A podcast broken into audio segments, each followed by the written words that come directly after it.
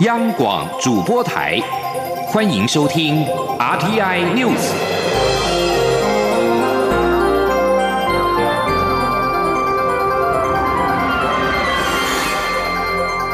听众朋友您好，欢迎收听这节央广主播台提供给您的 RTI News，我是张顺祥。日媒报道，在俗称武汉肺炎的二零一九冠状病毒疾病暴露出过度依赖中国的供应链风险之后，日本将在扩大跨太平洋伙伴全面进步协定 （CPTPP） 上面做新的尝试，试图要纳入更多的亚洲国家，像是泰国、台湾以及印尼跟菲律宾。台湾已经表达有兴趣加入。CPTPP 的协商将在八月正式开始。现在有十一个会员国，也就是澳洲、汶莱、加拿大、智利、日本、马来西亚、墨西哥、纽西兰、秘鲁、新加坡跟越南。届时将在墨西哥举行部长级的会议。经济部的官员表示，加入 CPTPP 一直都是台湾的目标，会持续朝向此方向努力。而为了参与 CPTPP，台湾做了不少努力，包括了去年修正海关进口税则部分，以及调降涉及到日本山药、清酒等十五项农渔产品及加工食品关税，期盼有助谈判，创造有利于参与区域经济整合的氛围。外交部日前则表示，由于 CPTPP 有进一步扩大动能。会员国间也已经开始推展关税减免等互惠的措施，外交部将把握机会，配合整体氛围和他国申请加入的情况，在 CPTPP 开放新成员加入时，采取必要作为。预料今年会有具体的进展。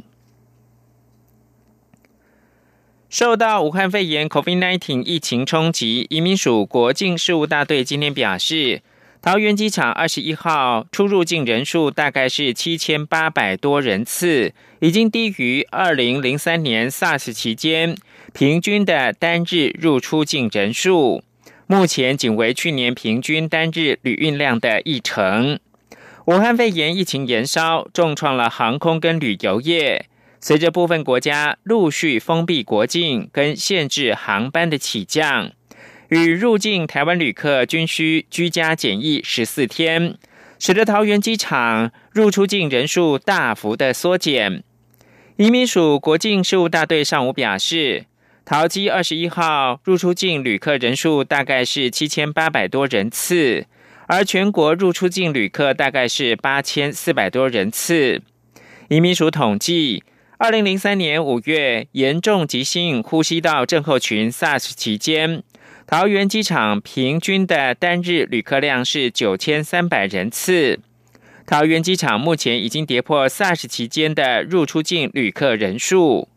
国境单位统计，桃机去年平均每日的旅运量大概是十三万多人次，但目前不到一万人次，几乎可以说是跌掉九成的旅运量。另外，淘机公司表示，目前淘机每日总起降的航机数大概是二百七十架次，其中大概有七十到九十多架次是货机，而客机架次缓步的减少，旅客数也是持续下滑。此外，在国内航线的部分，立荣跟华信航空都公告了，即日起到三十一号，旅客搭机前需要量体温，并且全程戴口罩。二十三到三十一号暂时关闭网上报道。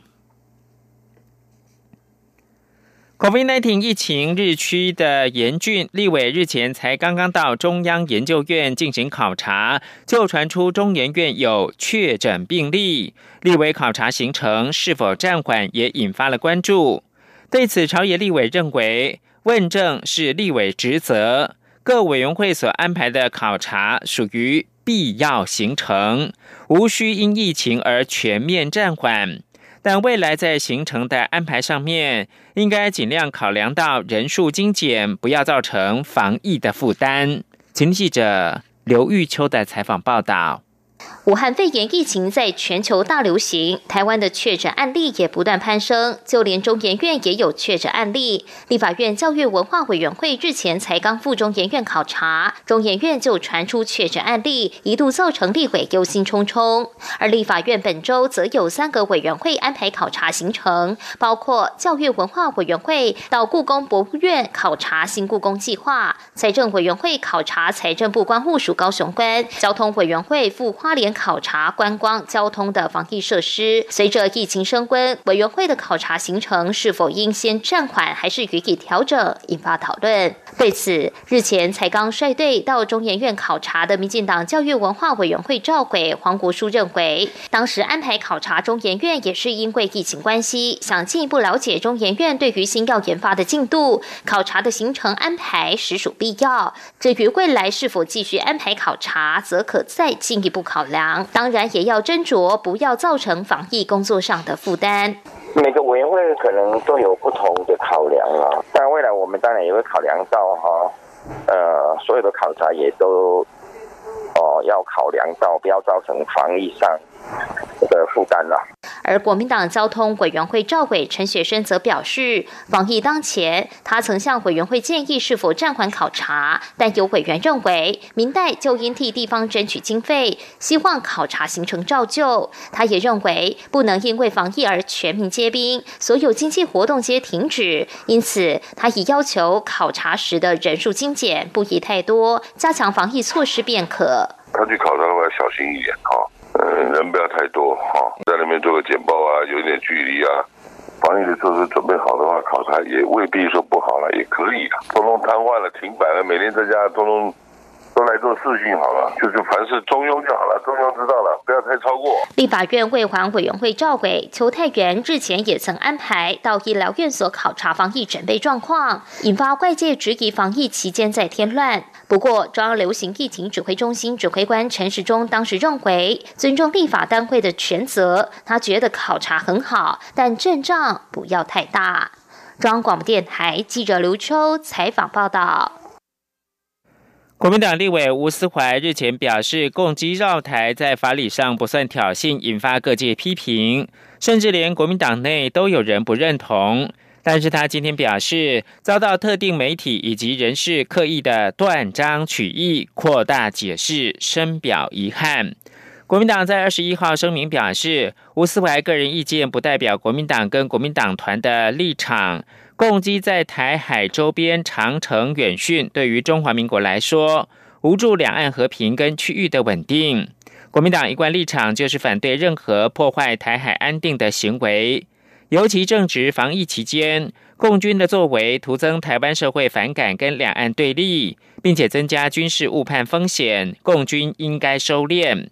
吴思怀今天发出新闻稿表示。针对日前他建请行政院建立全民国防共识，以及面对两岸情势应该有忧患意识的质询，遭到特定媒体以及人士刻意的断章取义、扩大解释，深表遗憾。吴思怀说：“守土保国是国军当然之责。”因此，他建议在有效监侦全程掌控共机的情况之下，以考量有无必要每次都发布相关讯息，避免因过度而引发社会以及民众不必要紧张。针对国防部判定是针对性的训练，非仅绕经或无害通过，是具体的挑衅跟威胁，是尊重专业的情报判断。北韩今天肯定美国总统川普致函北韩领导人金正恩，表示尽管近来有些摩擦，此举象征两位领袖有特殊而且稳定的私交。然而，金正恩的胞妹金宇正说，两国关系光靠这份私交并不够。川普政府高级官员证实，川普致函金正恩，表示在二零一九冠状病毒疾病疫情期间。川普持续尝试跟全球领袖保持联系。川普在去年六月与金正恩在南北韩的非军事区举行了第三度会谈，并短暂的跨过南北韩分界线，成为首位踏上北韩领土的美国现任总统。但是双方的谈判随即陷入到僵局，美方迄今仍无法说服平壤当局放弃核子飞弹计划。北韩中央通讯社今天报道，金正恩位高权重的胞妹金宇正表示，尽管这封信反映出两国领袖有着非凡的关系，但两国间更广泛的关系却不然。此外，川普致函金正恩，表达携手合作、共同对抗 COVID-19 疫情的意愿。接着关注的是武汉肺炎最新沦陷的，包括了加萨走廊，还有就是非洲的安哥拉、厄立垂亚以及乌干达也失守了。巴基斯坦卫生官员今天表示，人口稠密的加萨走廊出现了首二例俗称武汉肺炎的 COVID-19 确诊的病例。这二名从巴基斯坦出发，经由埃及进入到加萨的巴勒斯坦人，是在二十一号晚间检测呈现阳性的反应。他们自十九号抵达之后，就在靠近埃及边界的拉法进行了隔离。为了把疫情传染的风险降到最低，加萨的学校、公共市集跟活动大厅，过去两个星期以来一直是关闭的。尽管各国致力抑制疫情扩散。二零一九冠状病毒疾病仍持续在非洲延烧，安哥拉、厄立垂亚、乌干达二十一号分别通报境内首度出现武汉肺炎确诊病例，意味五十四个非洲国家当中，如今已经有四十二个国家失守了。各界忧心非洲大陆没有能力因应感染病例数的激增。因为欠缺更发达经济体所具备的优良医疗设施。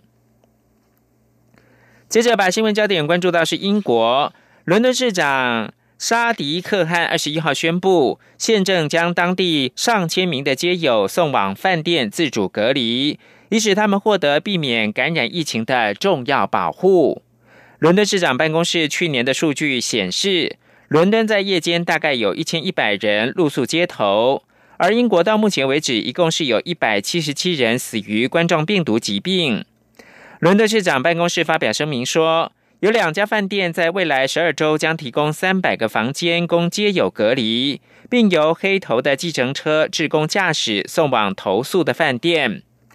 另外，伦敦帝国学院传染病专家弗格森在推特宣布，自己确诊感染了 COVID-19。弗格森十七号曾前往唐宁街参加记者会，接触到包括了强生首相在内等高阶的官员。他认为确实有可能传染给记者会上人，但几率应该不大。而英国有多达一百五十万人是被视为最大风险族群，他们应该宅在家中至少十二周。